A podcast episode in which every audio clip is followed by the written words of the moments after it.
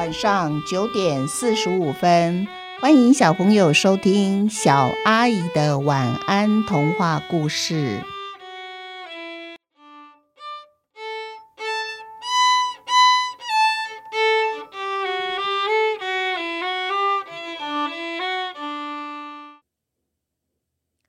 我家也有狗医生六，土豆结扎了。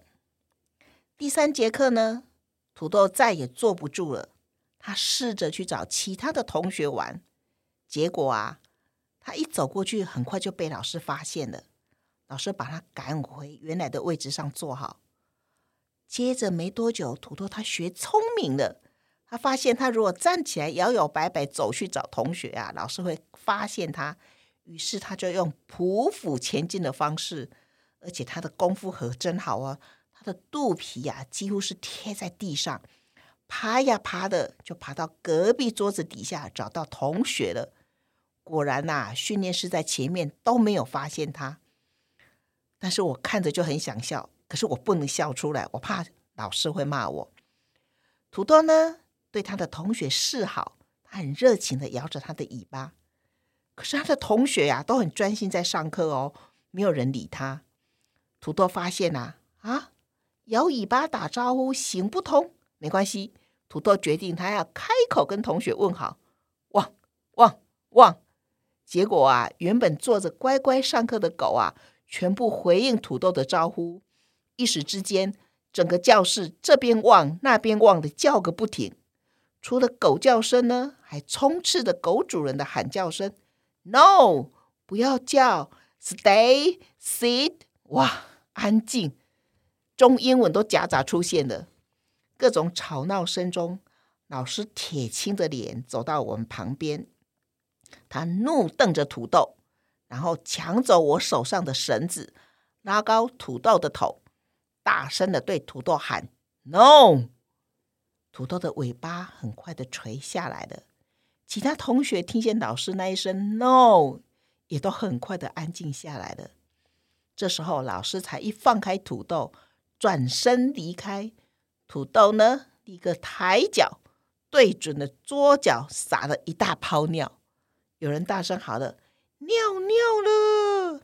这时候，助理老师走过来跟我说：“妹妹，你去办公室拿拖把和水桶。”水桶里呢，加了清洁剂，多加一点哦。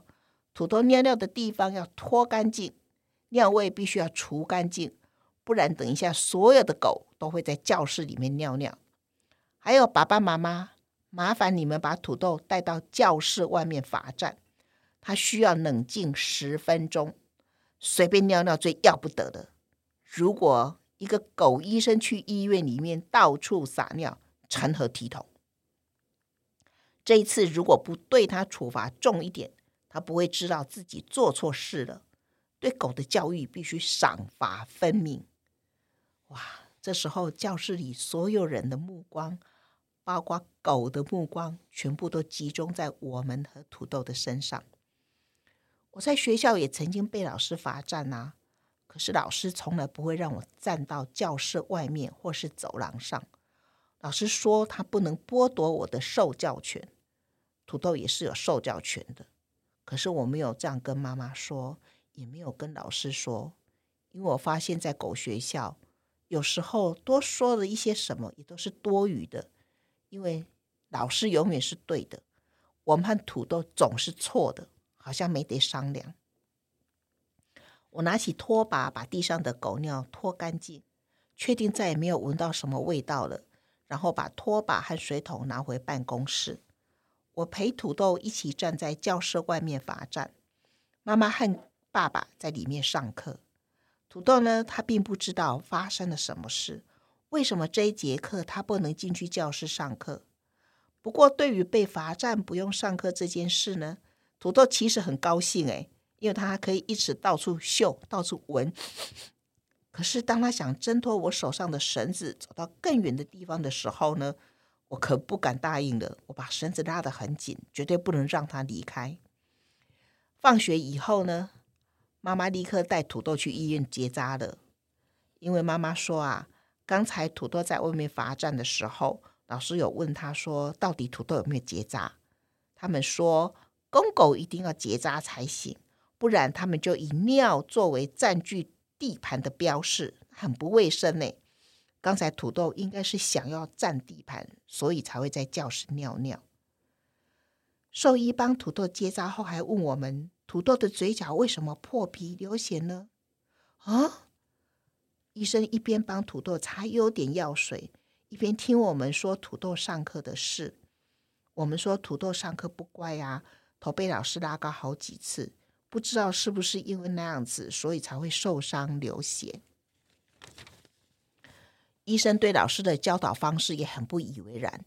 医生就问妈妈说：“土豆为什么要当狗医生啊？”妈妈说：“因为我认为啊，狗医生可以为病人服务啊，病人见到狗心情会好，病病也好得快。就像我们当志工为大家服务，土豆也土豆也能是一只有价值的狗啊。”我们一起想一想。看到这里，我才想，老师讲的很多话其实也不大准。然后呢，土豆撒尿，我不认为他是想占地盘呢。如果从我们许小可撒尿在家里乱尿的时候来统计一下，大部分都什么时候？就是他想要表示他对我刚才对他的处罚行为，或者是骂他的事情，他觉得他很生气了。他想要反驳我或反击我，他就随便给我乱尿。不然的话，你想一只狗平常在家从来不乱撒尿的狗，为什么你忽然会发现，哎，你家这个地方为什么多了一滩狗尿呢？你再回想一下，哦，原来刚刚不久前呢，我刚骂了他，或者是刚刚罚他少吃了一顿饭，这时候你就会发现，他就会以他随便尿尿来表示他生气了，或是他的愤怒。所以，我其实觉得那时候土豆不是想占地盘，他其实只是想要表达，刚才我去找我的同学玩，这到底有什么不对？打招呼当然就是要出声音呐，啊，他们回应我，哎，又哪里错了？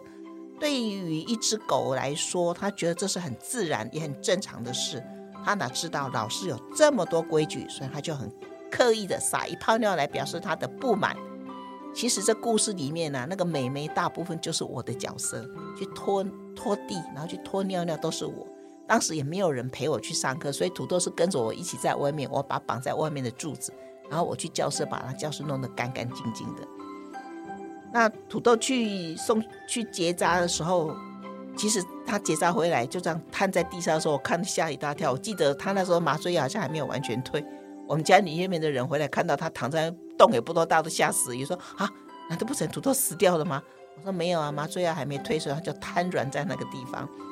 那至于狗会到处嗅一嗅，我觉得在谈狗还比较年轻的时候，因为我们家许小可现在是老狗了，它比较年轻的时候出去外面，其实它想要嗅的那个动作并不是很明显，偶尔会的，它就是会低头嗅一下，然后就真的就抬脚把它尿一下。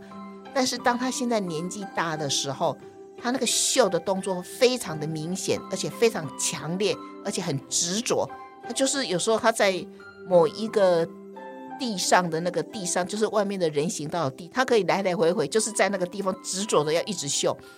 那你看地上有什么？什么我也看不到，他执着的嗅。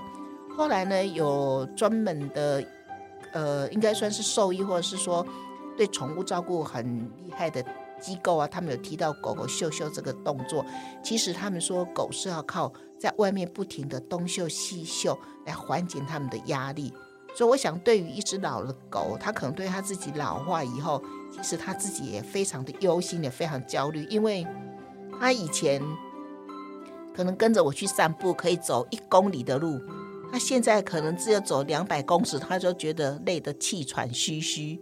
它以前可能可以很轻易的就爬三阶的楼梯，它现在连一阶他都要抬起头来看我说：“我确定要爬这三阶楼梯才能回家吗？”然后每次看到许小可看我在看着那个三阶楼梯的时候，就会说：“啊，好了好了，来，我们两个就一起走那个残障坡道哦，走残障坡道。”然后我们就走残障坡道回家了。对于他来说，他应该心里是有压力的，觉得说自己怎么退了这么多。只是他不会表达，所以他就用在外面很猛烈的东秀西秀来散发他自己的压力哦。好，今天的故事就到这边结束了，祝各位有一个甜蜜的梦，晚安。